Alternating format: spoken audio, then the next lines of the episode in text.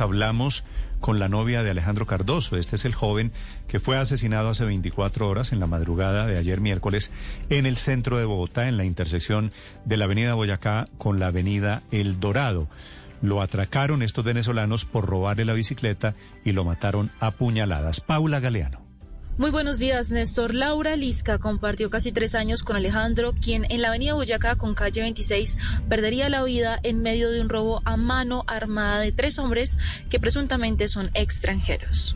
En la noche hicimos una videollamada y esa fue la última vez. Y sin y así, sin saberlo, Laura se despediría de él. Ella vive en Ayuelos y la clínica donde estaba Alejandro no era tan lejos de su casa. Ella salió tan rápido como pudo. Cuando llegó al hospital, tuvo que esperar afuera. Momentos eternos para ella. Después, el papá de Alejandro salió y les contó que él ya no aguantó más. Él era pues eh, muy apasionado por la bici, muy entregado a nuestra relación. Él era de verdad un muchacho de familia. Presuntamente serían tres los implicados en el asesinato de Alejandro Cardoso. La Policía Metropolitana de Bogotá ofrece hasta 20 millones de pesos a quien dé información que ayude a dar con el paradero de los responsables.